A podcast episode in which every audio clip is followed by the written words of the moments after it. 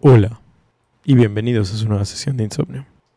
Prepárense para que esta noche obtengan las recompensas que tanto desean, suban de nivel a los personajes o derroten a ese jefe que tanto los ha estancado. Mi nombre es Oscar, alias el Remenet y como cada semana me encuentro aquí con mi querido amigo y Raven, Paco. Quédense con nosotros para llenar sus horas de desvelo o simplemente hacer su ruido blanco mientras intentan resolver problemas filosóficos revestidos de ingeniería. What?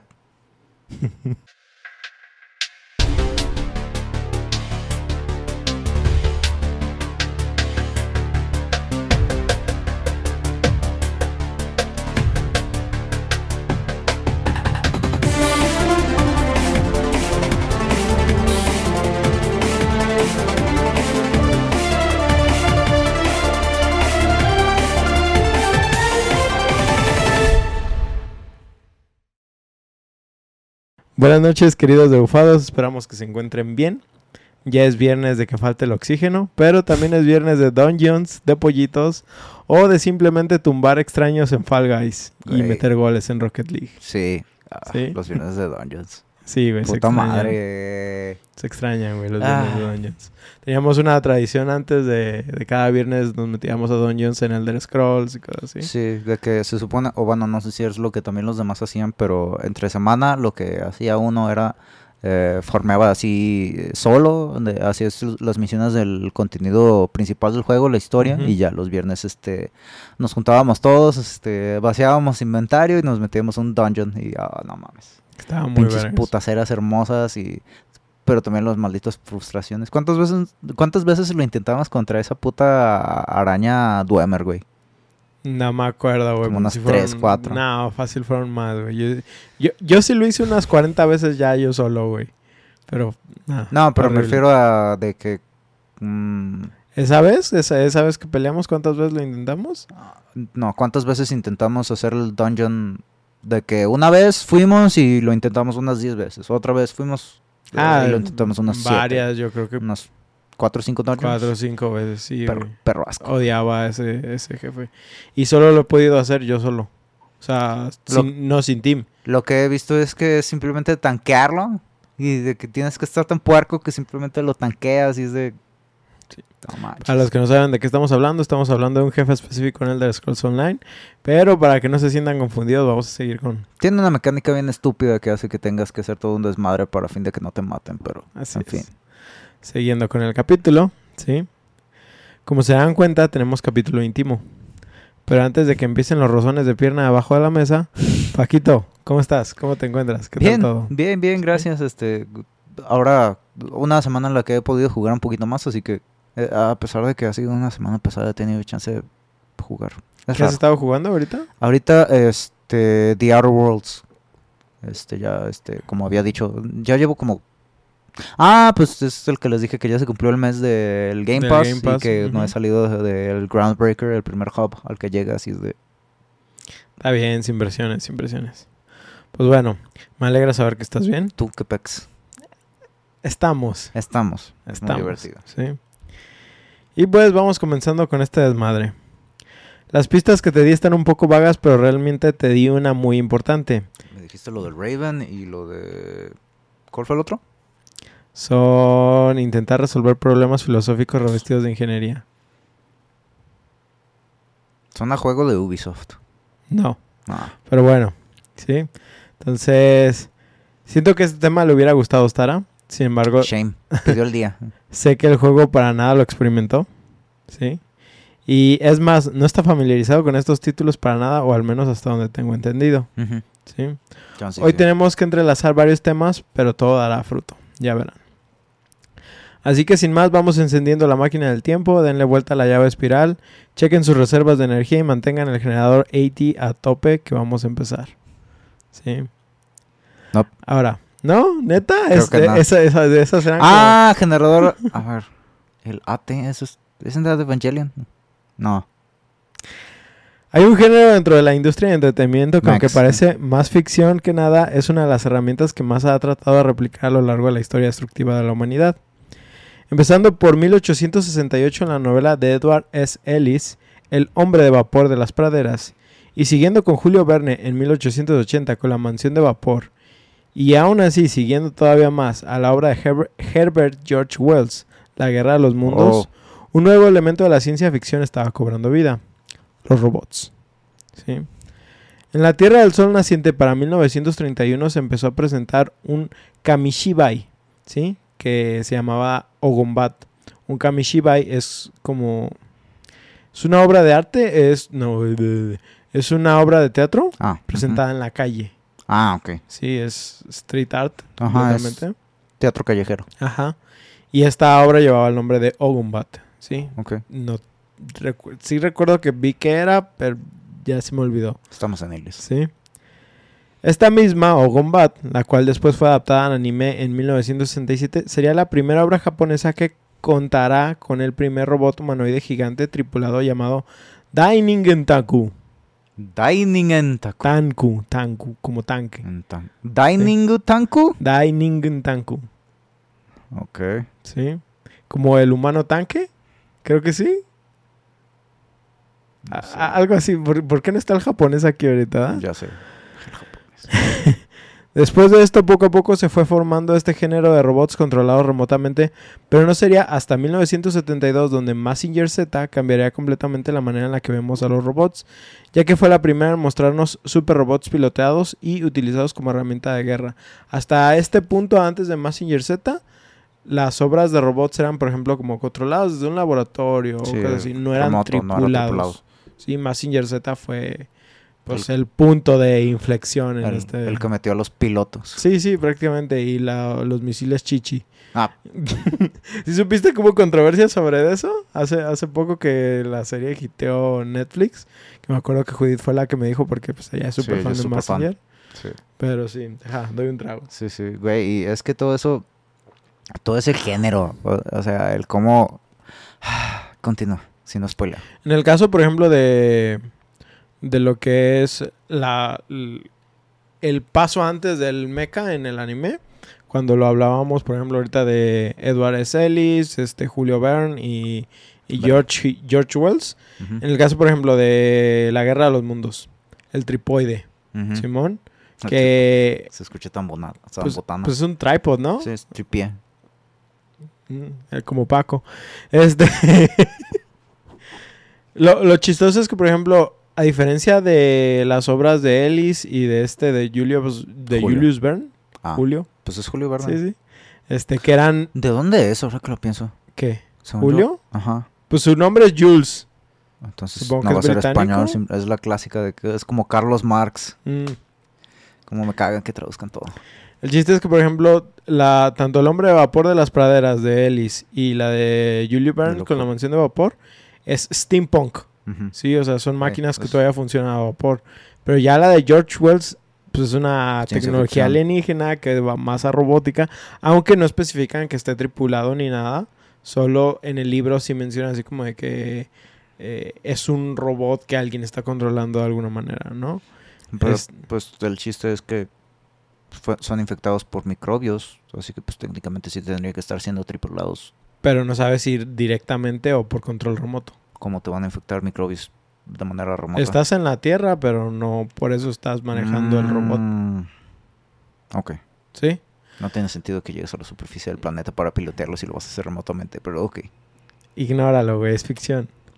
La otra es también, o sea, ha- había varias obras, estas como que son como las que más renombre tienen, pero incluso había una de un mexicano con un brasileño y, eh, y esa era como de 1855 o 45, algo así. O sea, se me hizo chistoso porque, Y jugaban en el Atlas. ok, no hu- hubo otra obra francesa que también es como de 1870, algo así, pero, o sea, como que fue esta fecha donde empezó, en los 1800, donde los robots empezaron como a, A pegar. a tener esa, esa influencia, ¿no? Pero bueno, este, regresemos tantito al tiempo antes de Massinger. Febrero 20 de 1960, nace Shoji Kawamori. ¿Lo ubicas? ¿No? No. Su nombre me provoca sed de la mala. Su historia no parece... Su historia no parece ser tan relevante sino hasta el punto que decidió escoger una carrera en la Universidad de Keio, ubicada en Tokio. ¿Qué carrera escogería este muchacho? Programación. Nada más y nada menos Diseño. que ingeniero mecánico. ¡Ay, le mamo! Sí, necesitaba depresión en su vida para poder desarrollar cosas tan chingonas, güey. Si no estás deprimido, no puedes ser un artista así pasadísimo de ultraverga. Ahí tenemos a Van Gogh. Pobre cabrón. Sí, aquí no estamos deprimidos para nada. No. Pues fue aquí donde conoció a sus amigos Hiroshi Onogi y Haruhi Mikimoto. Este grupo de ñoños, porque eso eran, se juntaban en sus tiempos libres y tenían un fan club de Mobile Suit Gundam. Oh, güey. De hecho, es lo que iba a decir. De, ¿no, ¿no has visto esos memes que ponen de el EVA 01? That's a Gundam. y ponen al de... ah, pon- ponen a los de Messenger Z, Messenger Z. That's a Gundam. Y de que todos en realidad son Gundams. Pero es de, güey, Messenger Z es lo primero que lo hizo. Sí. Pero Gundam tiene más cosas. Sí, es que Gundam es... pegó, güey. De hecho, no quise meterme en el aspecto de Gundam Ajá. porque es muy extenso y creo Sí. que... yo no conozco mucho de Gundam, ¿sí? Prácticamente yo he visto una serie de Gundam, Yo que es la de. Blood Orphans. ¿Sí? Yo vi lo de... Sid. Ay, cabrón. Es de la que sacan la película, que es la película Cero. No, ah, me No tienes perdido. No, es de los más recientes. Pero sí me gusta el mercado de Gundam. Me gusta. eh, eh, es- está muy vergas todo lo ¿Viste que hacen. con- Los que, lo que han sacado de los de Asus de Republic of Gamers. Nomás vi lo de Evangelion, no vi lo de Gundam. Ah, ta- también sacaron del... ah, el que es como tipo marinero, el emblemático de Ajá, Gundam, que sí, es blanco, rojo y azul. Ajá. Güey, ves toda la conformada con todos esos... Eh, con todo el kit y... Es que está, está muy chido. El estilo que tenía Gundam eh, y está muy caros a la verga, pero... Pero no me quiero meter mucho en Gundam porque de hecho nosotros nos vamos a desviar como por otro lado. ¿sí? Ujú. Pero es, Como imp- siempre. eh, es importante porque pues estos güeyes eran super fans Sí. de, de- de esto, pues. Ahora, es para este tiempo que el buen Shoji abandonaría sus estudios. ¿Sí? No se sabe si sus amigos también lo hicieron. O sea, solo hay información de estos de, de Shoji. Pero tanto él como sus amigos siguieron trabajando juntos. Esto es al punto en que empezaron a trabajar una serie de historias que combinarían la fascinación de los tres por los robots. ¿Sí? Sin embargo, Shoji quería hacer algo diferente en esta historia. ¿Qué? ¿Piensas en el Ah. de Naruto? No, es... eh, Yo sí pienso en el de Sí, yo Naruto. también, pero me quedo también... Fue una de las que me estaba deteniendo de preguntarte, ¿a Kimichi? No. Y este... Su fascinación por los robots y es de... Oh, no. No se fueron por esa ruta, ¿verdad? Sí. El- no, me refiero a Hentai. Ah, no, no, no, no, no, no. No, no, no. Este, Shoji quería hacer algo diferente con esta historia y fue cuando utilizando sus conocimientos de ingeniería, este empezó a crear diseños nuevos de mecha. Estos, al igual que los originales que tanto amaba, eran robots tripulados para su uso bélico, pero con una diferencia, la capacidad de transformarse en vehículos y otras cosas. Fue así como se creó la serie Macros, que es por parte de Shoji y sus amigos. Eso no lo ubico. ¿No ubicas Macros? No mames, güey. Macros es. Es la competencia de Gundam, prácticamente. Es, es una serie que, pues, Es como Transformers, pero diferente. ahorita vamos a llegar a eso. ¡Ay! Y a partir de ahí, este, Shoji se la pasaría trabajando en modelos de mechas para diferentes series que él mismo junto con su team creaban. Desde Ska, Scaflowne, ¿sí? Hasta trabajar en algunas series de sus sueños como Gundam. Sí trabajó en un arco de Gundam, pero no me acuerdo en cuál. Su trabajo es increíblemente reconocido incluso no solo por mechas, sino por ejemplo trabajó en Cowboy Bebop en la creación de escenarios. Ajá. Él mismo trabajó en el sí. diseño de los Sí. primeros juguetes de Transformers, que después se harían su propia serie. ¡Ay! Y hasta diseñó los brazos robóticos conocidos como los Devil... eh, Devil... Ah, lo tenía aquí, no, no anoté el nombre. ¿Los de Devil May Cry 5? ¿Los que traen Neo? Ah, ya, ya, ya. El, ¿Nero? Sí, sí, sí. Devil Breakers. Devil Breakers. Devil Breakers, ajá. Ah. Sí, él los diseñó. Güey. Sí. Ok, ok.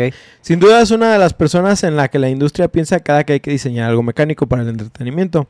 Es más, incluso llegó a trabajar para algunos skins mecánicos para Call of Duty, pero ahí sí no me meto porque no sé mucho de eso. a- ahorita hablando de los diseños mecánicos, o sea, todas las animaciones de los 80s y 70s de anime de sci-fi, Mm.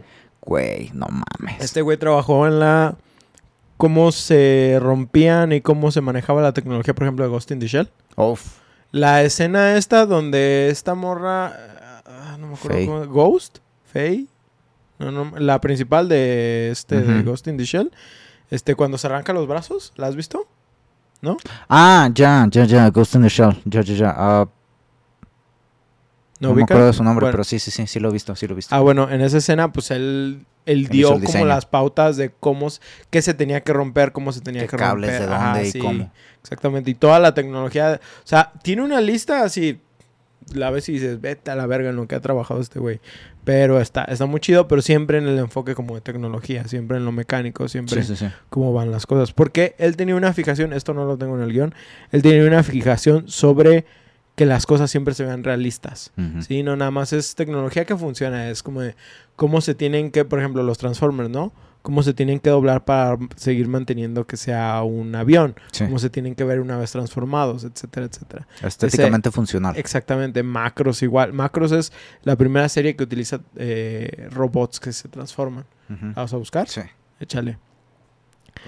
Pero bueno, este, ahora vamos a otro punto de la historia, un punto donde un pequeño estudio de videojuegos no sabría lo importante que se volvería en un futuro para toda la industria de videojuegos. Mm. ¿Sí? En 1986, Natoshi Sin. si la ubicas. Ah, sí. Sí, Sí, es que, sí, es, que es, difícil. O sea, a lo mejor no la has visto, pero es difícil no saber de macros o no haber escuchado de macros. Sí, sí, sí. ¿sí? En 1986, Natoshi Sin, Sin con Z, un desarrollador de programas, decidió hacer su propia empresa en Tokio, Japón.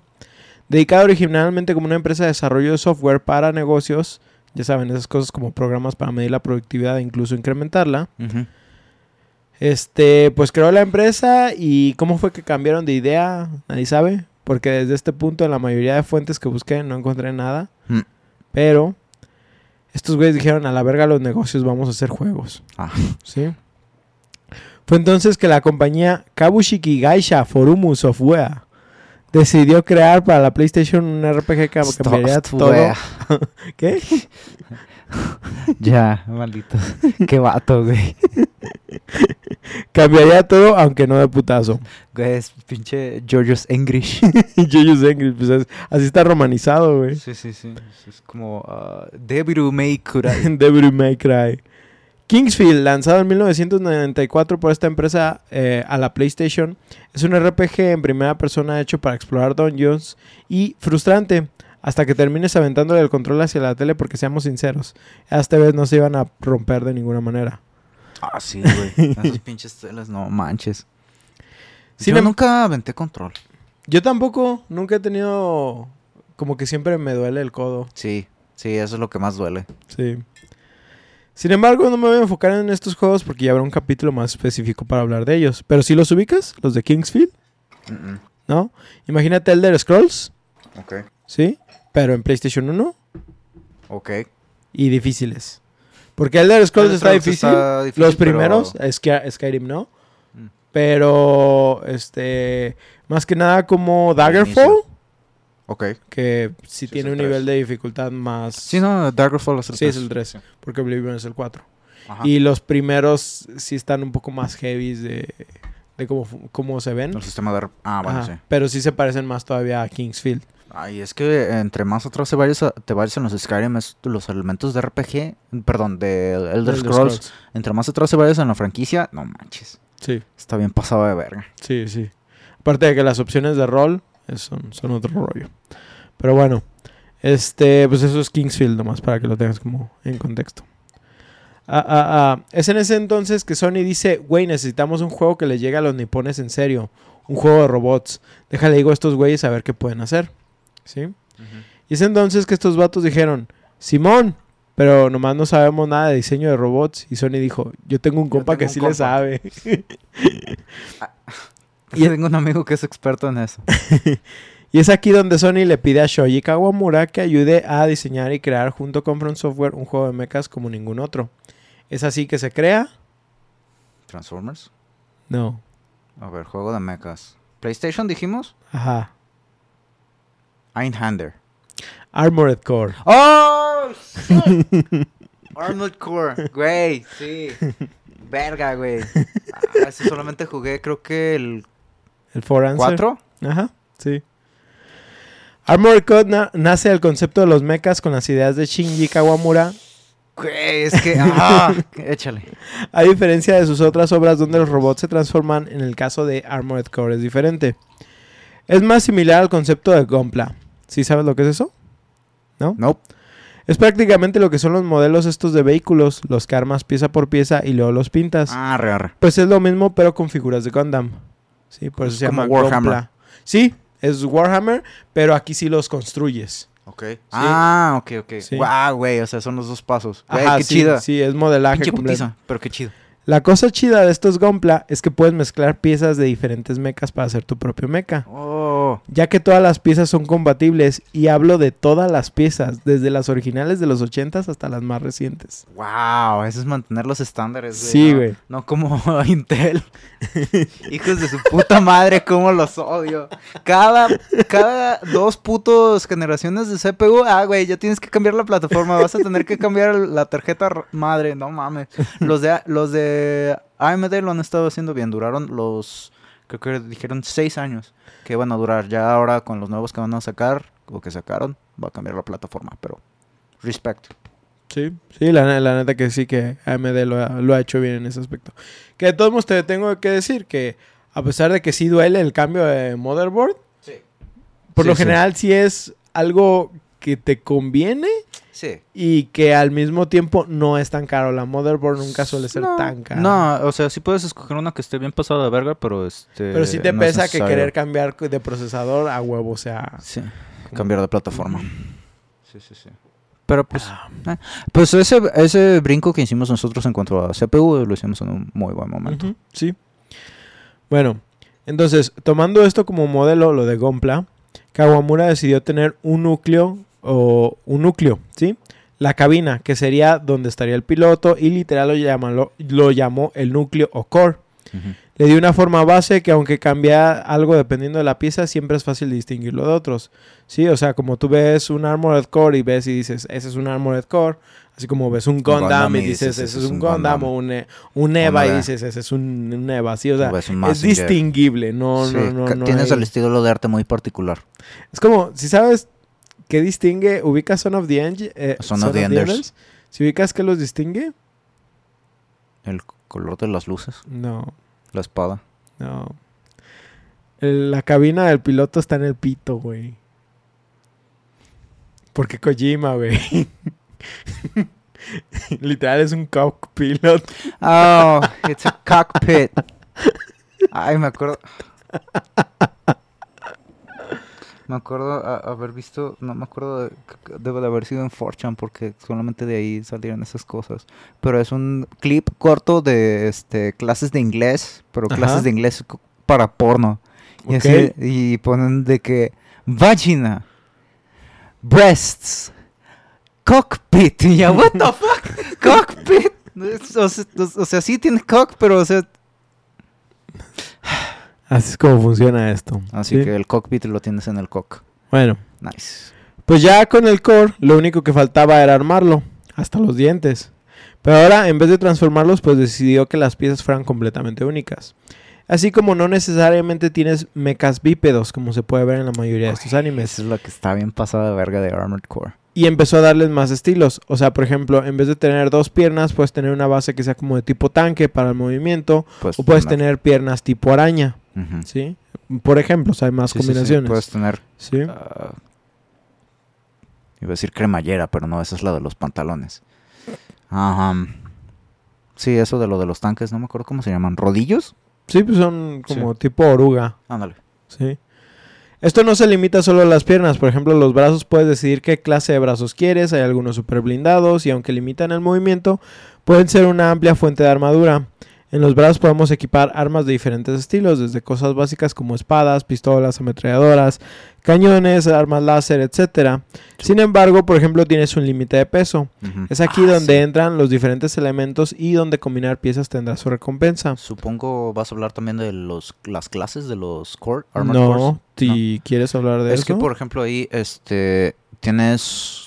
Ah, bueno, ya eh, metiendo un poquito de, lo del gameplay, bueno, haciendo el tease de lo del gameplay. Si quieres, déjame terminar estos párrafos y ahorita hables de, de los tipos de... Por ejemplo, hay algunos brazos que ya tienen armas acopladas a sí mismos. No te permitirán cambiar alma, arma a alguna otra que tengas en combate, pero suele ser más ligero que equipar un brazo y un arma. Sí. Otras, por ejemplo, a- habría tipos de piernas que te ayudarán a soportar más peso, pero por ejemplo, en el caso de las tipo tanque o tipo araña, limitarán tus movimientos aéreos. ¿sí? Los cambios de núcleos también no son nada más como mejoras de armadura. Algunos limitarán algunos factores a beneficio de otros. Por ejemplo, menos armadura a coste de más energía o viceversa. La capacidad de equipar más armas, etcétera, etcétera. Si vieron Medabots, es prácticamente eso, pero Sí. con robots gigantes. Sí. Que Medabots no es otra cosa que un intento de compra, pero para niños. ¿Sí? Mm, Sí. No lo había pensado así, pero sí. Tal cual. Verga. ¿Llegaste a tener los juguetes? Sí. O- sí, yo recuerdo que Y mi hermano... intercambiables. Ajá, yo recuerdo que mi hermano llegó a tener eh, como dos o tres. Sí. Y estaba chido porque pues sí les cambiabas las piezas y hacías tus propios medabots. Es que esa era, esa era la cosa chida y por eso es que maldita mercadotecnia de esos putos ju- juguetes, güey. Me acuerdo también con los pinches Transformers, que era de que, güey, si, si tenías uno de los Transformers estaba chido, pero si tenías los tres y los podías juntar, o sea, de que, de que tenían como tres transformaciones cada uno, de que una era así de que a la versión carro, dos la versión este combate y tres la versión para fusionarlo con los demás. Y, ah, güey, para que armaras el Megazord o el... El, Megazord- Voltron El Megazord el no es de... de Power Rangers. Ajá, Sí, pero es, de- o sea, de que ca- cada franquicia tiene su Ah, sí, ya, ya. cosa armable. Sí, sí, sí.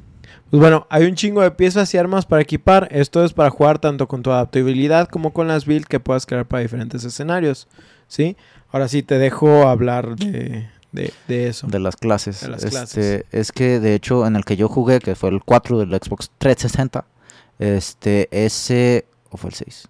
Ya ni no, fue el 4. Fue el 4. El de 360. Ah. Bueno, también está el Verdict Day, pero creo que ese ya no lo jugaste. Este, ese que yo jugué, eh, cada uno tenía, bueno, creo que eran como seis clases y era de, ah, como el juego lo, el, en línea te lo aventamos, que era el modo principal y del juego, que era prácticamente el único modo de juego chido, porque pues el single player era de ah, familiarizarte, Am, pero total.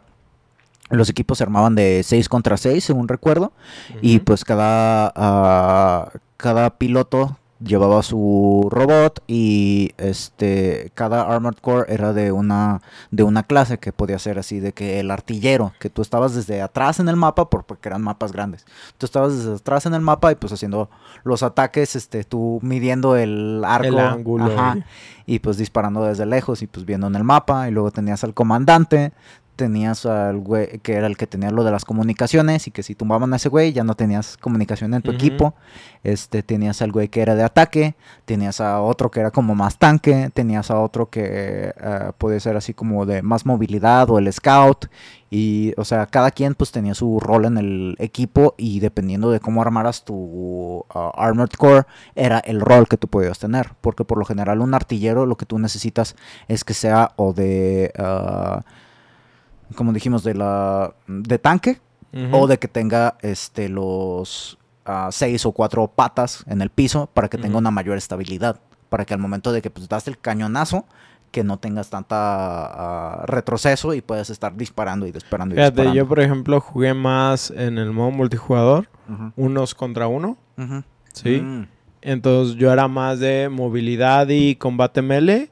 No dejaba por lado el combate eh, de, rango. de- de rango, pero mi enfoque era moverme rápido y acercármele para pegarle lo más rápido posible. ninja. Sí, y prácticamente sí, mi build estaba hecha para dos ataques se mueren, pero también era de que dos cañonazos y yo ya estaba de que, caca. ay, güey, no Sí, mames. sí, sí, sí. Entonces a veces sí decía, con- por ejemplo, me gustaba pelear contra los tanques porque era, si me alcanza a pegar, ya, ya valí verga. Pero si alcanzo Sí, yo lo a acercármele, ya Sí. valió verga eso. Sí, sí, sí. Sí, esa es, esa es una de las cosas chidas de estos, ah, este tipo de juegos que le meten tantos, este, tantos elementos de RPG, que es, pues, armar tu, tu Armored Core es, pues, armar, es toda tu build, es, es cómo te vas a desarrollar en el juego y si cambias algo, vas a cambiar completamente el cómo, eh, el cómo, tu estrategia dentro de Lo las sí, partidas. Déjame decirte que lo que dices ahorita del 4, de que el modo principal era el multijugador,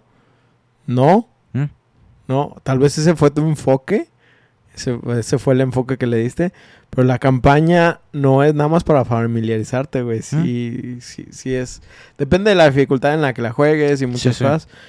Pero tiene que ver con cómo funcionan también las narrativas de FromSoft. Mm, ok, ok. Pero en- entiendo tu punto y entiendo por qué te fuiste al, al online. Yo casi el online no lo usé. Mm. Por, por eso, Curioso. ajá. Tenemos Sí. las dos perspectivas ahora. Pero bueno. Eh, eh, eh, eh, eh, pues les digo, hay un chingo de armas para equipar y piezas también. Y esto es prácticamente lo que es el core. Jeje. De todos los juegos de From Software. los amantes de los Dark Souls no me dejarán mentir. Lo más chido es encontrar tu propia build a base de prueba y error. Sí. Con los elementos que vas encontrando y combinando las habilidades que más te gustan. Eso qué- mismo es Armored Core. Ah, es ¿sí? tan hermoso, güey. Es- El sistema de progreso de este pinche juego está tan chido que vas vas ganando dinero en ah, es que el online. La, la única Ah. diferencia de esto es, o sea, los juegos de Souls, es que esto tiene un aspecto mecánico. Y la saga ha dejado su nombre bien marcado a pesar de que realmente son como un juego de nicho que tiene más fama en Japón. Sí. Pero por suerte sí nos ha llegado a este lado del charco. Hasta ahorita hay un total de 23 juegos de esta saga, aunque numerales solo lleguen hasta el quinto. Prácticamente fue una saga de entregas anuales hasta que prácticamente Dark Souls se convirtió en un fenómeno y Mm. tomó toda la atención del estudio. Ah. En general, mi experiencia va más por el lado de Armored Core 4, que fue donde yo le entré a la saga, pero a raíz de ahí tuve una chance de jugar otros títulos de esta. Por desgracia no jugué el quinto ni la expansión que salió para Yo él, tampoco, solamente el 4. pero bueno. Pero es eso hoy estoy hablando más como de forma general de la entrega la que como de ajá, que como de el 4 nada más. Ah, ok. ¿sí? Básicamente mantiene las primicias de eh, en la mayoría de las historias de mechas, ¿sí? Un futuro posapocalíptico donde el planeta vale verga y donde los robots gigantes se vuelven la insignia del poder entre mercenarios y corporaciones. Sí, sí, sí, Sí. sí, Es la clásica de que ahora no solamente participan los gobiernos, los gobiernos pidieron toda la ayuda y se, y se hicieron las grandes compañías de mercenarios y ahora toda la piratería es legal y es de what the fuck. Eh, eh, eh, a través de todas las entregas de los juegos la historia se ha reiniciado varias veces, hasta creo que un total de cuatro, que no es un factor muy importante, lo que te decía. Este, a no ser que neta te pongas como a explorar el lore, pero al igual que los siguientes juegos de From Software, la narrativa suele estar muy oculta. ¿sí? En la mayoría de los casos tú eres un Raven, un piloto de estos robots que trabaja como mercenario a lo largo de las campañas. Estas te irán saliendo, te irán dando diferentes misiones eh, de diferentes compañías que tú podrás ir escogiendo. Puedes tomar alianzas a ciertas empresas o no. Depende de la entrega, pero en general este es el formato que manejas. Las misiones no serán fáciles, al igual que los Souls. Estos juegos son catalogados como difíciles Sí. sin embargo, considero que puede ser más una cuestión de habilidad y de buena combinación de piezas, dependiendo de la misión. Sí, me acuerdo que lo que jugué de campaña de estos juegos, no mames, eran una putiza. Sí tiene que ver eso que dices que son como para familiarizarte, Ah. porque sí tiene un... el- específicamente el 4 tiene un enfoque muy chido en el online, pero realmente es en el 4 donde tuvieron ese enfoque. Sí. Mm, En, los, en las entregas anteriores sí está muy fuerte lo de la player. campaña. Mm. Porque, por ejemplo, sí estaba el modo multijugador en PlayStation 1 desde el primero. Pero creo que sí tenías que conectar dos PlayStation 1 de manera Ah, LAN. Sí, sí, sí. Y yo no sabía que el PlayStation tenía un cable Link. Sí. Yo no sabía Yo eso, güey. Fue como de que, verga, güey. Eso sí no sabía. Yo me acuerdo de ah, que en la caja del PlayStation, en la parte de atrás, venían los ah, así los accesorios ultramamalones. Y me acuerdo haber visto ese, el Cable Link, y el que era el para conectarle más de dos controles. El que era como un puto boomerang, ah, sí, güey. sí, el, el, el track o algo así. Ajá, ¿no? era una mamada, güey. O sea, era tal cual, un- como dices, un- eh, una L o un boomerang, que, o sea, era una chingaderota y creo que le podías conectar como seis controles. No, según... Si no me equivoco, ¿Era eran cuatro, cuatro? controles. Ajá. Y no es... No me acuerdo exactamente. Creo que lo tenías que conectar como en el puerto 2 Eh. para que pudieras... Pero era muy limitado el- los juegos que utilizaban más de cuatro Sí, jugadores. Sí, De pues hecho, es- yo máximo me acuerdo de Crash Bash Exactamente. o, o Crash Team Racing. Es- Sí, es, es, es lo que me acuerdo, güey. es acá el GIF de Calamardo y Bob Esponja, güey. Son justamente los que iba a decir. Es, ah, es que me acuerdo que Crash Bash, como era de 4, entonces supongo para eso se podía hacer. Oh, también el Crash Team Racing, porque pues, lo, lo podías dividir la pantalla en cuatro y pues juegos de carreras y. Sin embargo, yo no recuerdo Speed, nunca supongo. utilizarlo. Solo lo util- sie- siempre el Play 2, siem- eh, que el Play 1 siempre lo utilicé dos jugadores. Sí, Máximo. yo también solamente pues con mi hermana. Sí. Y tú con tu hermano, supongo. Sí.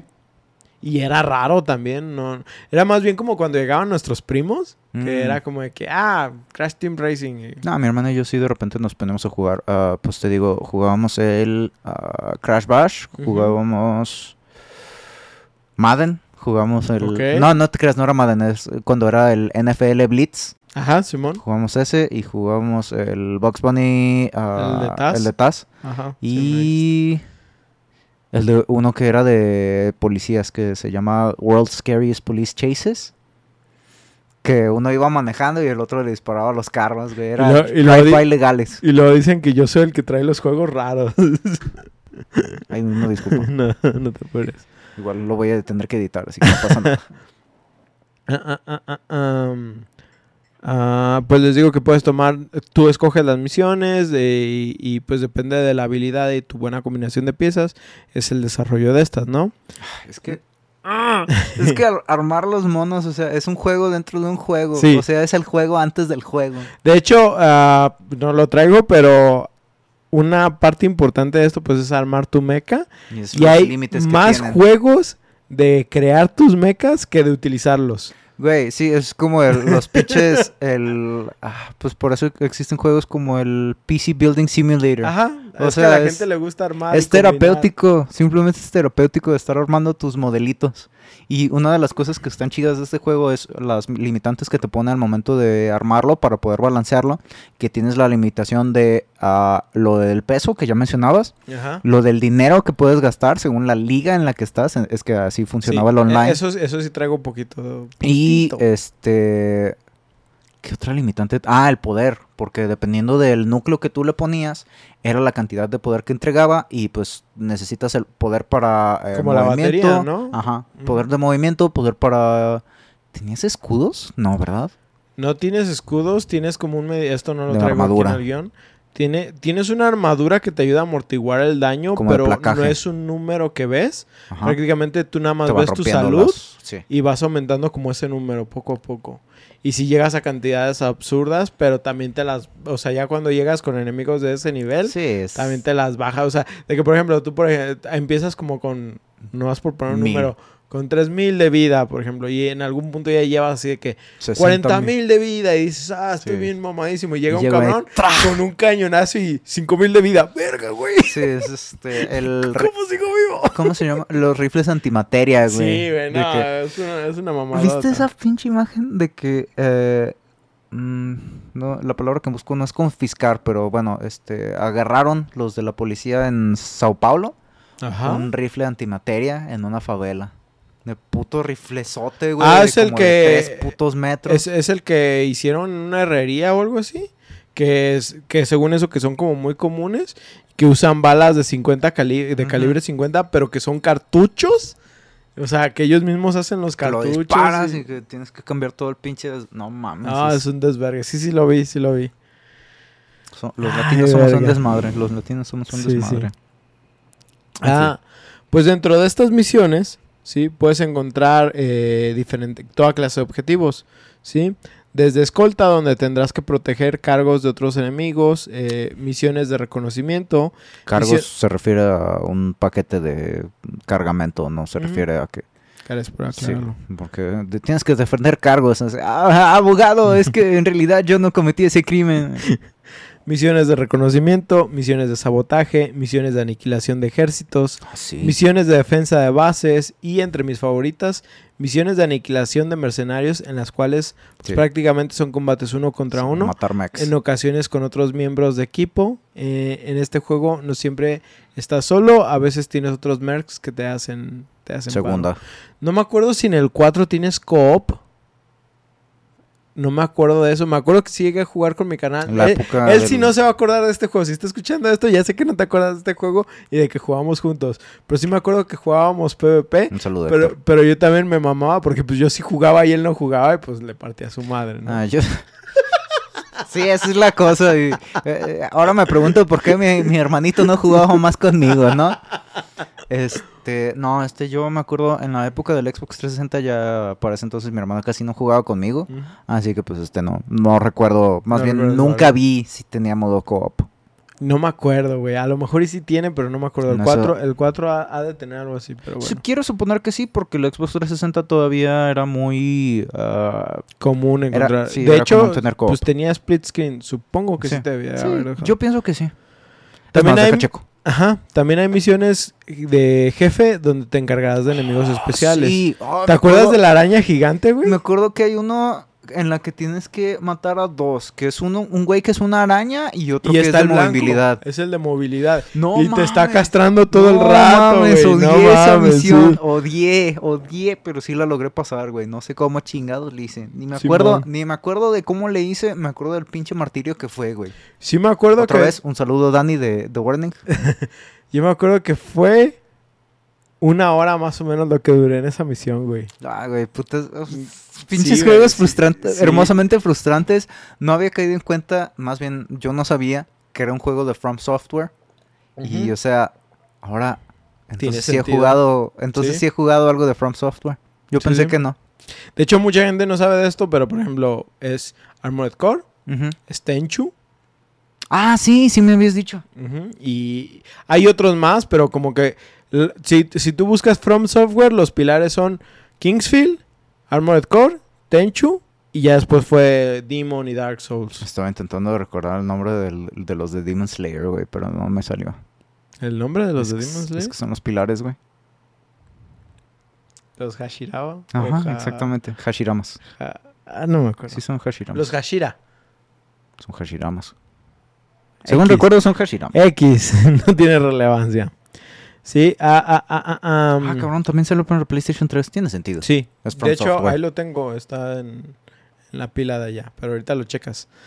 Este, ahora algo importante que hay que resaltar es que al terminar las misiones tu desempeño será la mejor herramienta para progresar en el juego. Esto es así. Cada misión tiene ciertos objetivos, depende de cómo los cumplas y cuántos cumplas, será la recompensa que obtengas. Sin embargo, aquí también te pasarán factura. Es decir, Sí. El uso de municiones tiene costo. Sí, güey, no me Las acordaba de eso. reparaciones, dependiendo de qué tanto Da daño. daño. sufras en la misión, también tendrán un costo específico, Verga, güey, es que etcétera, sí. etcétera. Es que es, un- es que es la cosa de este juego que aparte de ser un RPG, tiene todo el pinche rollo de simulador de, de guerra. Que, wow, es... Estábamos muy jóvenes para apreciar todos estos sistemas, güey. Así es.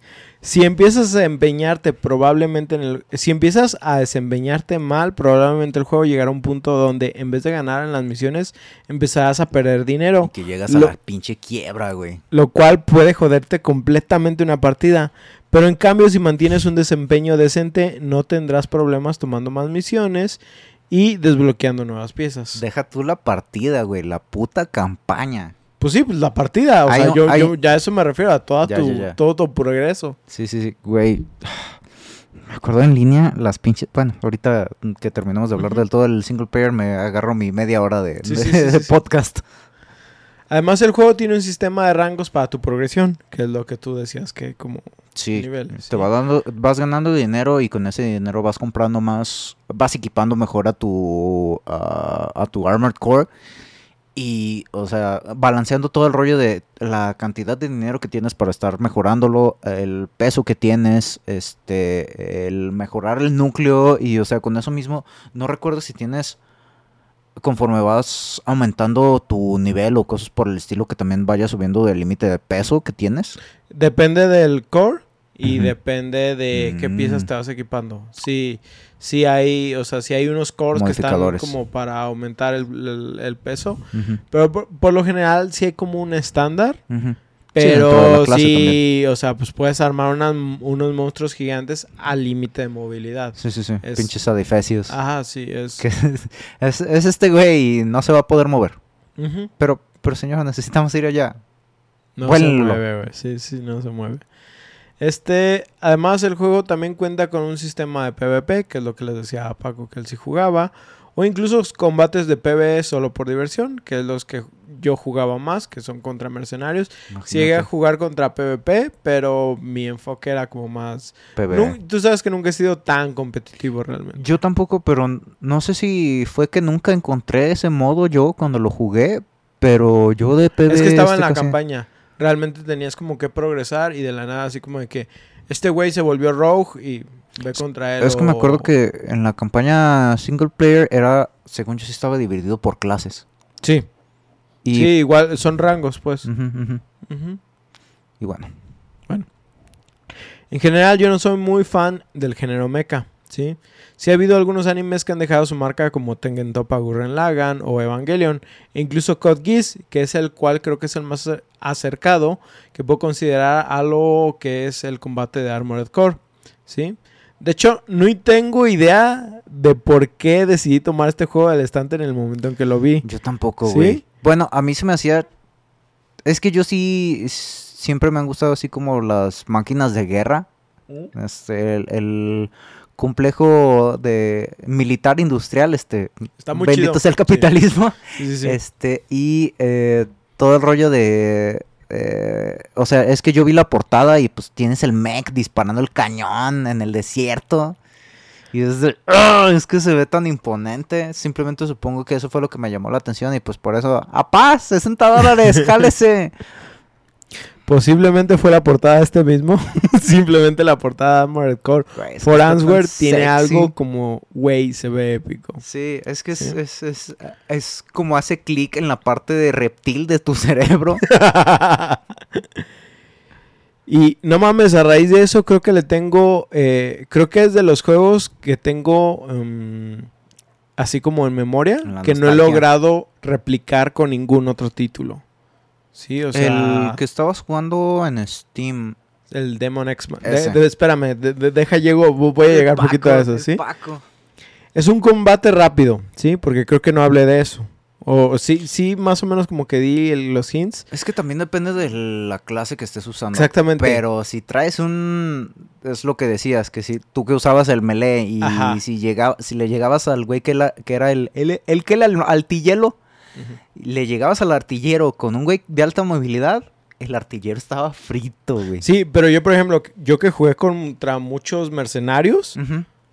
Los combates por lo general eran rápidos. Era No. muy raro el que era como, como lento, pero, este, o sea, estaba pesadísimo de lejos. Sí. El güey Sí. ibas llegando y ibas viendo cómo tu vida iba bajando con las ametralladoras y todo. que- que, Güey, déjame ¡Amá! llegar, güey, déjame llegar. Sí, sí, sí. Pero- Güey, voy a perder mucho dinero en esta misión. Pero, pero por lo general, los combates contra Mercs, que, que te digo que es lo que yo este, Más daba prioridad y más jugaba, eran combates donde tú veías a las naves, ahorita que sí tenemos las cámaras, o sea, tú veías los puntos como si fuera un anime, ¿no? Veías así nomás, así como tan, tan, tan. Y... Sí, ve- veas el cruce de los disparos para aquellos que nada más nos están escuchando. Ajá. Este, ves los cruces de disparos, es, es- no sé si se metan a Fortune, pero este, es- están los videos esos que tienes del ejército de cuando es el ah, la descarga de las ametralladoras en la noche que tienen así como las guías de luz que tú ves así como si fueran pinches láseres de Star Wars y ¡ah! simplemente es de güey la capacidad de guerra del ser humano, o sea, Sexo Mierda, visual. güey. Sí, Sexo sexo, visual. visual. Este, y como les digo, es un combate rápido, ¿no? Este, por lo general, no sé si a ti te pasa, a mí sí me pasa, pero cuando alguien me habla de robots, siempre pienso como en máquinas lentas, dado que por lo general también asociamos esto con tanques, Ajá. ¿sí? El caso más obvio es, por ejemplo, los Mech Warriors, que son súper lentos, aunque satisfactorios. A mí me gusta mucho la serie de Mech Warrior. Pero si me dicen, güey, Armored Core o Mech Warrior, güey, yo me voy Sí, por Armored eh, Core. es que Armored Core tiene. Tienes toda la variedad de. eh, a mí, la parte que más me llamó de este juego fue que fue de los primeros que me encontré. Hasta ahorita estoy haciendo así como el análisis de que fue de los primeros juegos en los que me encontré el sistema de clases. Ok. Porque yo, así, RPGs antes de la época de Xbox 360, pues yo. Bueno, no te creo así. Knights of the Old Republic. Pero, Pero a, lo mejor es como de esos juegos que, que entraron en ese género y no sabías. O sea, no, Sí. no, no los tocabas tanto. Sí, No. ah, creo que eso es a lo que Y es, vas. y es que todo el sistema. es- regreso nuevamente a eso. O sea, este juego me recuerda también como tipo Everspace. Ok, O sí. sea, el sistema de mejora y el de estar comprando, el ir de en las pausas entre misiones, es, es, un sistema muy adictivo. Es, es, es de esos juegos que simplemente les puedes estar dedicando horas y horas de tu vida y de repente, ah, es que otra misión más y ¡pum! 4 de la mañana, hijo de la chingada. Exactamente. Pues como les digo, Armored Core no es un juego lento como los MechWarriors. Es un juego que te da la sensación de rapidez de combate en un anime. Específicamente el 4 que tuvo un combate un poco más enfocado en lo aéreo. Y que fue donde prácticamente Hidetaka Miyazaki empezó a trabajar en From Software ya como alguien de renombre. Sí, que si ubicas el nombre. Sí, De- Hidetaka de- Miyazaki ajá. no es... El güey es el de Dark Souls. Mm, El güey- sí. e- Ese güey fue el que hizo Dark Souls prácticamente. ¿Sí? Y como digo, no hay algo que dentro de la industria me haga sentir así. Y sí ha habido algunos intentos de replicar esta fórmula. El caso es, por ejemplo, Demon X Machin- Máquina. Ujú. Un juego que intenta ser como su sucesor espiritual y que incluso también tiene a Shoji como diseñador de los robots. Pero simplemente no llegó a darme la misma experiencia porque pues ya hablaremos de eso en otro capítulo. Pero este, aunque pareciera que suena como que el juego no da las anchas, la verdad es que simplemente pues está bajo la sombra de Armored Core, ¿sí? Sí. Tiene mucha gente que trabajaron dentro de Armored Core y por eso se siente como un sucesor espiritual, pero no da el ancho completo como lo da Sí, sí, no el mismo feeling, no, no, no es tan satisfactorio. Ahora, en el segmento musical, pues los amantes de los Soulsborne se sentirán como en casa, En esa época yo no le ponía atención a esas cosas, así que... con obras orquestales épicas que nomás aumentan el hype de este combate. Güey, Sí. es que esa es otra de las cosas que me imagino. eh, El Paco del pasado, pinche vato menso que no apreciaba eso y que no le ponía atención a eso. el, la parte del, del diseño de sonido. Eso es un. O sea, unos pinches mecas, güey. Es lo mismo que mencionaba en el episodio de Everspace, haciendo otra vez el callback. De que cuando rompen tu escudo y ya estás escuchando cómo la metralla está golpeando contra el placaje de tu nave. Verga, güey. O sea, el cómo eso contribuye al estrés de la misión. Así es. Sí. Es, eh, escuchar que ya te están dando en tu madre es... No necesitas la alerta en el display, pero la alerta en el display contribuye a todo el... Que a propósito del display, aunque no tengo nada así como Del HUD. como del HUD, es sencillo. Prácticamente ves como, eh, ¿cómo se dice? Como tu vida. Sí. Ves tu combustible, que tu combustible se regenera cada cierto tiempo. Sí. Eh, ves tus municiones, ves qué armas traes equipadas y prácticamente tienes, si tienes como por ejemplo algunos indicadores como un cuadro de, aparte del de estado, un cuadro como de Locon, Ah, sí. ¿sí? O por ejemplo si puedes cuando se acercan misiles o varios enemigos chiquitos, si es así como los cuadritos de que te lo están marcando y cosas Es, así. es que esa es otra de las cosas que en estos juegos es una parte muy importante, el feeling que te da el display. Que, que, por ejemplo, todo esto son modificadores que también vas eh, mejorando. Por ejemplo, puedes aumentar tu radar, que también te aumenta peso y cosas así. Oh, Pero pues también te va a dar la detección de qué tan rápido puedes hacerlo con de ciertos enemigos. O qué tan rápido te detecta acá en misiles y cosas así. Y, a- y mucha gente dice, ah, yo no me, no me gusta invertir en eso. Pero hay gente que dice, güey, es que a mí me gusta saber todo lo que está pasando alrededor de mí en ese momento. Y pues la neta siento que vale la pena, por ejemplo, no traer a lo mejor un arma extra, pero traer un enlace de radar más potente. ¿sí? Sí, sí, sí. Y es ahí, por ejemplo, ah, la parte de regresando al multiplayer, que tú podías, o sea, el equipo decidía, cada quien decidía, era como tipo Overwatch, de que cada personaje, cada persona decidía qué clase iba y no era necesario, no era forzosamente que fueran uno de cada clase, de que podías llevar dos de ataque, tres de movilidad y un artillero. Pero entonces ahí no vas a tener el comandante, que ese güey, la parte al combate, prácticamente él no contribuye nada en cuanto a, a el daño que va a hacer a otros Armored Cores. Pero la parte de comunicaciones y, o sea, el análisis de radar que te da ese güey, el alcance de radar que tiene, que simplemente, güey, el vato que nos está poniendo la chinga de artillería está en el cuadro G4 y ya. Tú abres tu mapa G4. Yo no lo veo. Pero ya me dijo este güey que ya está. Así que mandas el de movilidad en putiza a eso para que se eche al, de- al artillero y ya. Que son todos los demás tengan- técnicas de, de- de estrategia de, de realmente de combate, ¿no? Sí. Que por ejemplo es lo que ves en, en, por ejemplo, juegos como en Total War, que dices, ¿quiénes son los que me están jodiendo? Por ejemplo, las catapultas. Güey, ¿dónde están las catapultas para mandar a alguien a que se chingue Se las chingue. catapultas? Sí, Manda- por- mandas a la caballería para que esos que tienen, o sea, es un juego lo, lo de siempre, aquí tienes un piedra, papel o tijera especializado que mandas a los güeyes que tienen un chingo de movilidad contra los güeyes que son de artillería y que no van a poder escapar. Sí, sí, o sí. mandas a los de o pones a los de rango a, a hacerles volleys a los a los güeyes que están peleando a melee mientras los tienes ocupados en otro rollo. Y es la estrategia de guerra que es uno- un elemento muy chido cuando tienes al güey que, está haciendo todo el análisis y este yo de repente este en esos entonces agarraba al Sí, pues, comandante. Es, es lo mismo que, por ejemplo, que en juegos como Battlefield, donde vemos el modo comandante, sí. que prácticamente lo podías hacer desde tu celular o desde sí, una tableta. sí sí. sí Y, y que decías, güey, es que ese vato nomás está viendo una pantalla donde aparecen los enemigos o los... Pero, güey, el hecho de que un vato desde Esté otra pantalla nomás está- esté viendo eso y esté tomando decisiones por el equipo, la neta hace una diferencia muy cabrona. Sí. No por nada, en, en realidad, en, o sea, en equipos de misiones reales, hay un güey, por ejemplo, el spotter.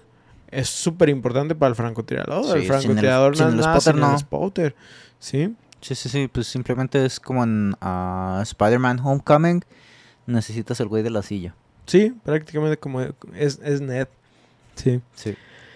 Pues realmente es una máquina de combate en todos los sentidos. Por desgracia, no hemos sabido nada de esta entrega desde el 2013, que fue el último lanzamiento de esta. Entre más me lo vamos. No mames. Ahora, ahora que se sabe que From Software está trabajando en un título que no tiene que ver con los Souls, me encantaría ver cómo reviven esta franquicia, que aunque tiene un poco público eh, y muy de nicho, es prácticamente todo lo que los fans de la empresa adorarían, por mecánico y gigantesco. Ay, Sí. es que si sacaran un juego de estos, sí tendría que... Tengo tres días de vacaciones. Ah, tampoco me molestaría ver un título como Tenshu, pero la verdad es que sí Ah, preferiría que esta saga mil veces sobre la otra. Sí, sí, sí, de acuerdo. Es que no, no recordaba que necesitaba algo de esto, güey. Sí. Esperemos noticias a ver con qué nos sorprenden, pero sin duda vale la pena experimentar. Quién sabe y es la entrega que te hace que te empiecen a gustar los mechas. Sin duda tiene mi sello de aprobación. Sí, definitivamente. Por desgracia, sí tengo que mencionar estos detalles. Es una franquicia actualmente muy difícil de entrarle. Sí. Las copias de los juegos son algo caras dentro de los mercados como eBay. No tiene retrocompatibilidad en Xbox, o sea que si no tienes un Xbox 360 no vas a poder correrlo. Creo que solo el último, el de Verdict Day, está en formato digital igual en 360, pero no estoy seguro de esto. Y en el caso de PlayStation, a huevos en formato físico y lo Mm. que ha dado en PlayStation 3, al menos en los últimos juegos. Chafa. ¿Sí? Entonces, ya saben, hay otras herramientas para preservar el legado de los juegos. Que aquí no mencionaremos porque... y no necesitan una computadora tan mamalona para lograrlo.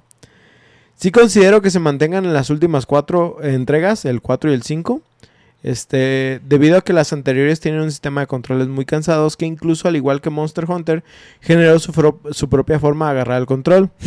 ¿Sí sabes de eso? No. ¿No? Ok. Pásame Yo un lo- control, el control que tengas ahí a la mano. Ok, este es un control de similar al Switch, de pero Xbox. Ajá. ¿Sí?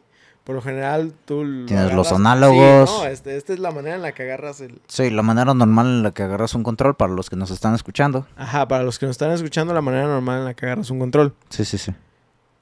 El Armored Grip, que así, es- ese es su nombre, Manches, ajá. El agarre armored. Es esto, güey.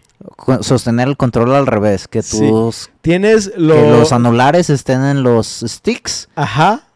Y... Tú- tú- tus pulgares no hacen nada. Aquí ¿Qué prácticamente tus, tus pulgares no hacen nada. ajá, Tus pulgares están tocando la la parte, de, atrás del control. Pues nada más para ¿Sí? sostenerlo bien. Exactamente. Estás, eh, tampoco estás usando el, el meñique, El meñique. Pero todos los demás dedos los estás utilizando así al, al frente, güey. Los, ok, tienes el índice y, y dedo medio los puedes usar, usar tanto para los bumpers y gatillos como para eh, los botones A, B, X, Y o triángulo, cuadro, círculo. eh, Esta era la forma más cómoda de agarrar el control en los juegos antes de Armored Core 4. Así, así, así, verga. así de raro estaba. Paco haciendo cara Ya, para ya, los que ya, nos ya sé, escuchan. que- ya sé que los que nos escuchan a lo mejor no van a tener. Búsquenlo, Armored Ah, Grip. ah, ajá, Ajá, busquen es- en YouTube. Es- es- es- está muy cabrón la, la forma en la que agarras el control. Qué chingados, Pero, pero era la, la forma.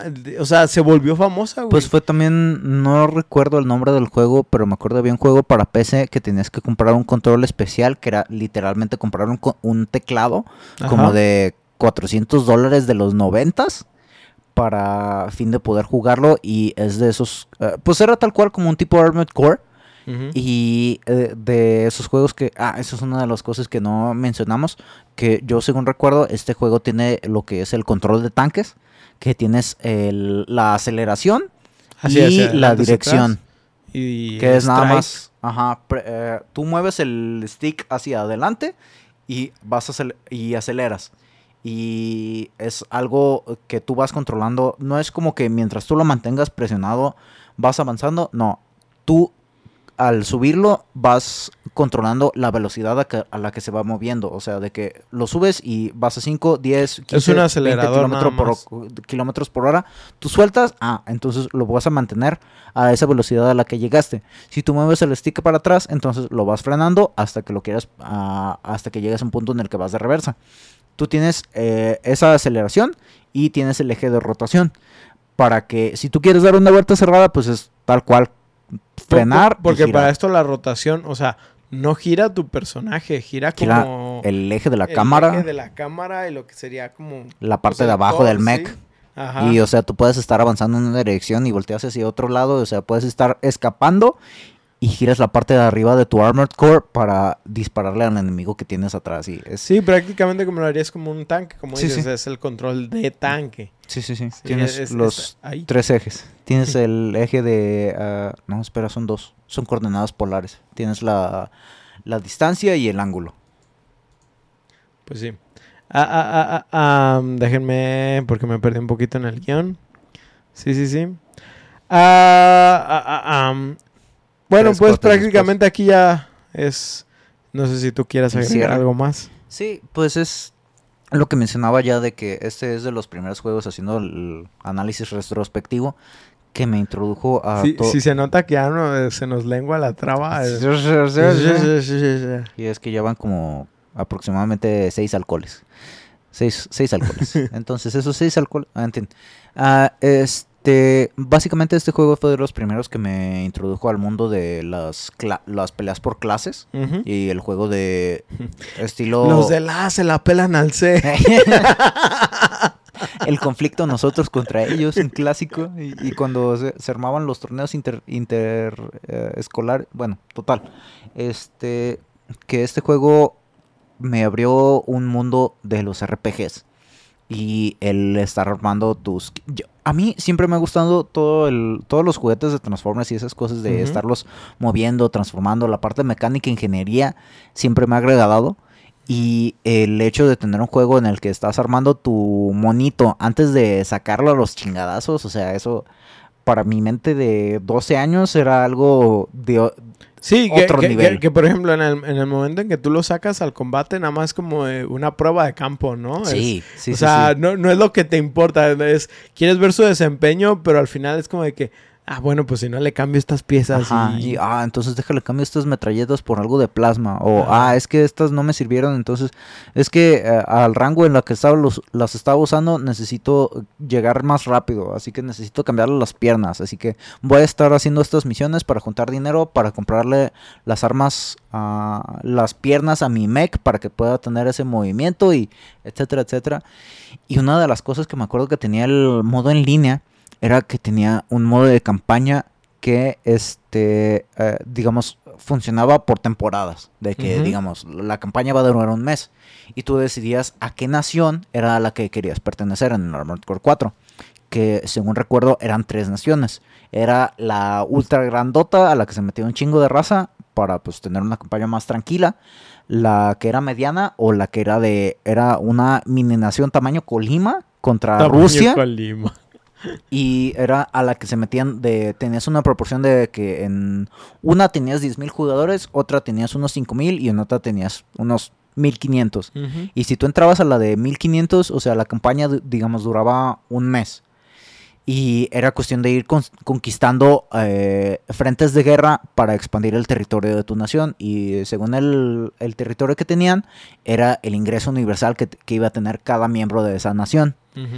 Y pues era, ah, aparte del dinero que tú obtenías de las misiones, conforme ibas este, teniendo tus victorias y ibas jugando, tenías el ingreso normal. O sea, era todo un pinche sistema de campaña para que tú fueras mejorando tu mech y cada temporada se borraban tus mechs y tenías que empezar desde cero. Simón.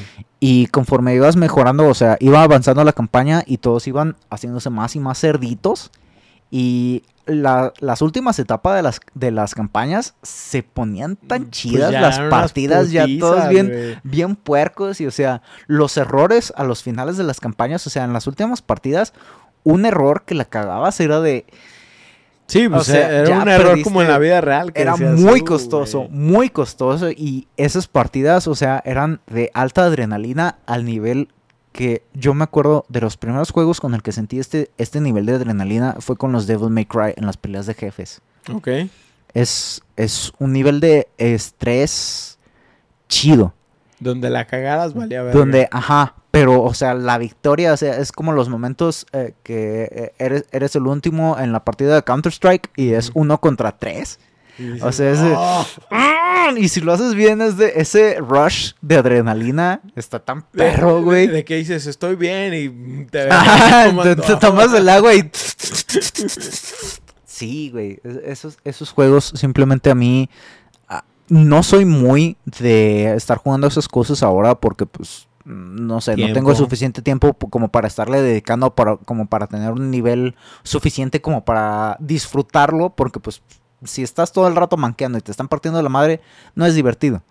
Pero en esos entonces, cuando sí tenía tiempo para dedicarle a los juegos en línea, estos pinches juegos, o sea, eran- es, es un, como digo, es el pinche, los shots de adrenalina que te dan y el, la gestión que tienes y el estar viendo, o sea, llenó un...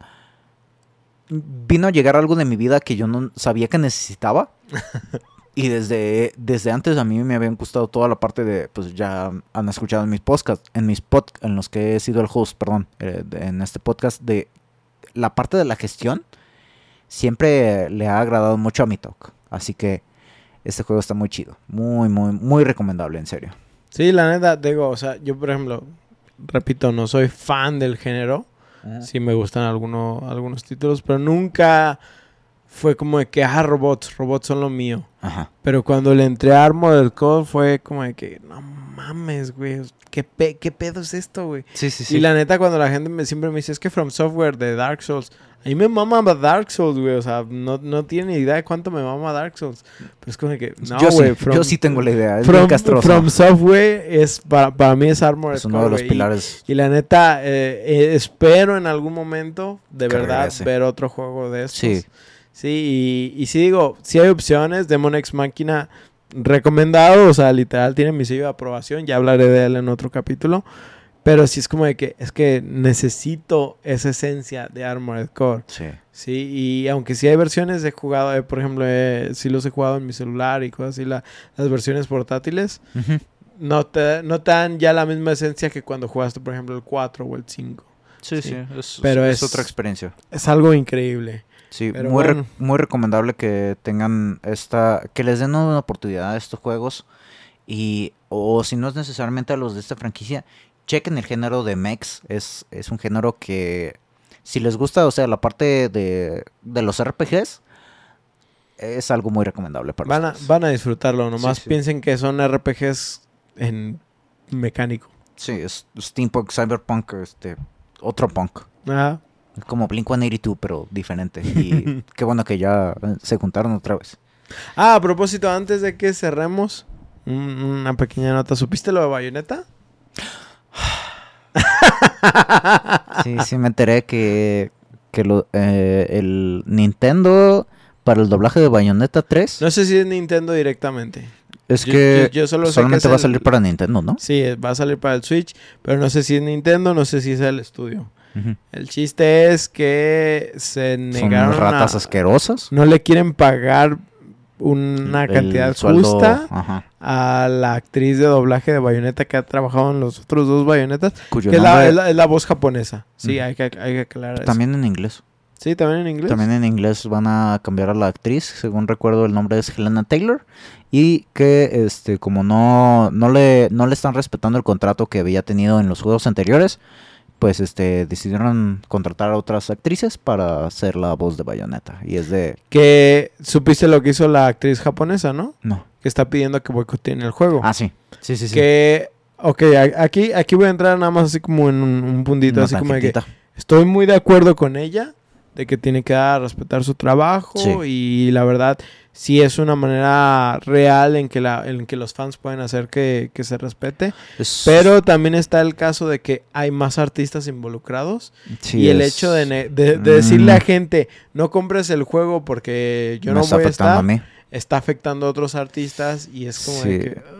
ay, Es, es un tema un poco gris, es un tema complicado, pero sí es algo que es una realidad dentro de la industria que esas mismas personas a las que están afectando, por, por ejemplo, a, otros artistas de Bayonetta, de cierta manera también creo que es una buena manera de hacer que ciertos departamentos que están viviendo la misma situación fea de que no les están pagando debidamente, eh, al momento de que tienes esa protesta, haces que suba el, la conciencia a nivel, digamos, consumidor de el cómo todos en esa industria no tienen una buena remuneración y son, pues como todos que tenemos una vida laboral explotada, que simplemente todos merecemos unos sueldos mayores a los que nos pagan actualmente. Sí, es, es una desgracia que vivimos en este mundo así de capitalista, pero pues también, o sea, hay opciones. Yo sí no les digo, ah, no compren el juego o boicoteenlo realmente. Pero por ejemplo, si ustedes sí dicen, ah, güey, es que a mí sí me pega que no sea la misma actriz de doblaje, pues también considérenlo, ¿no? El mayor factor de los comercios es que ustedes pueden decidir con su cartera. Exactamente. Y precisamente si a ustedes no les gustan las microtransacciones de algo, por ejemplo, nomás por Con poner un eso ejemplo, votan. pues no las compren, así de fácil. En algún momento, si, ma- si una mayoría de la gente de verdad Deja pone- de contribuir. de- deja de contribuir, pues las empresas tienen... Vean lo que pasó con Sonic. Así de fácil, la película de Sonic. O sea, a la gente no le gustó, la gente quiso boicotearlo y cambiaron el diseño de Sonic. Es también otra cosa que este pasó ahorita con las tarjetas gráficas eh, que acaban de sa- sacar de Nvidia. Ten- tuvieron este lanzamiento recientemente las tarjetas ¿Las de 40? la ajá, de la serie 4000. Sacaron las 4090 Ujú. y anunciaron la 4080 de 16 gigabytes y la 4080 de 12 gigabytes, que ya habíamos tenido una situación similar en la en la serie 2000, que es la 2060 de 6 gigas y la 2060 de, de 3 gigas, que el núcleo del procesador era el mismo, pero tenías una menor ah, memoria de RAM.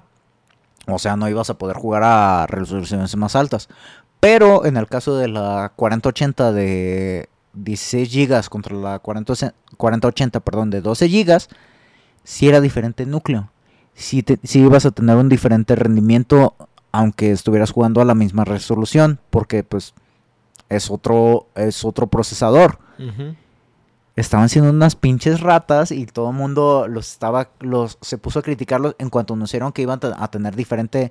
Tú ves la cantidad de procesadores que iba a tener el núcleo y es de. Güey, esa no es una 4080, eso lo tienes que nombrar como una 4070. Y les estuvieron tirando y tirando y tirando caca. Y por primera vez en no sé cuántos pinches años, por fin los de Nvidia se retractaron y van a, van a aplazar el lanzamiento. Y no han dicho nada de cambiarle el nombre, pero posiblemente sea algo que hagan. Y que Nvidia haga eso, o sea, es simplemente señal de el cómo los consumidores tienen el poder sobre el mercado. Y si tú no estás de acuerdo con algo, simplemente haz que se escuche tu voz y vota con tu cartera. Así es, ese, ese es el, el- el mensaje. Voten con su cartera, independientemente de qué decisión tomen. Si ustedes quieren un skin específico, cómprenlo también. Si no les gusta eso, no lo compren. Es así de fácil. Sí, sí, sí. Es- pero eso es todo. Ujú. Se acaba la... En fin, este, bueno, continuando y ya para concluir, esperamos que hayan disfrutado esta historia llena de robots y carreras truncas. Recuerden que pueden enviarnos sus comentarios o juegos que quieran escuchar a thebuffoodinsomnio.gmail.com Perdón. Ah, no, sí. thebuffoodinsomnio.gmail.com Además, estamos en las redes sociales como Facebook, Twitter, TikTok e Instagram, igual como The Food Insomnio, donde además de estar subiendo memes, subimos contenidos referente a nuestros episodios. Queremos recordarles que este podcast lo pueden escuchar en sus plataformas de Spotify, Google Podcast, Apple Podcast y Acast. Si gustan dejarnos un review de este por parte de alguno de estos servicios, no con gusto los leeremos en el programa. Nosotros nos despedimos, no sin antes recordarles que quedan pocos años para que el planeta valga verga y aún no vemos mucho progreso en nuestros robots. Eh, Es algo bien recurrente que tenemos en este podcast, eh, el fatalismo de que nos vamos a morir a la verga. Pero bueno, Yo soy Oscar yo Paco, y nos vemos en su siguiente sesión de insomnio. adiosito y sí calen este tipo de juegos. sí, sí, cálenlos. Bye. Bye.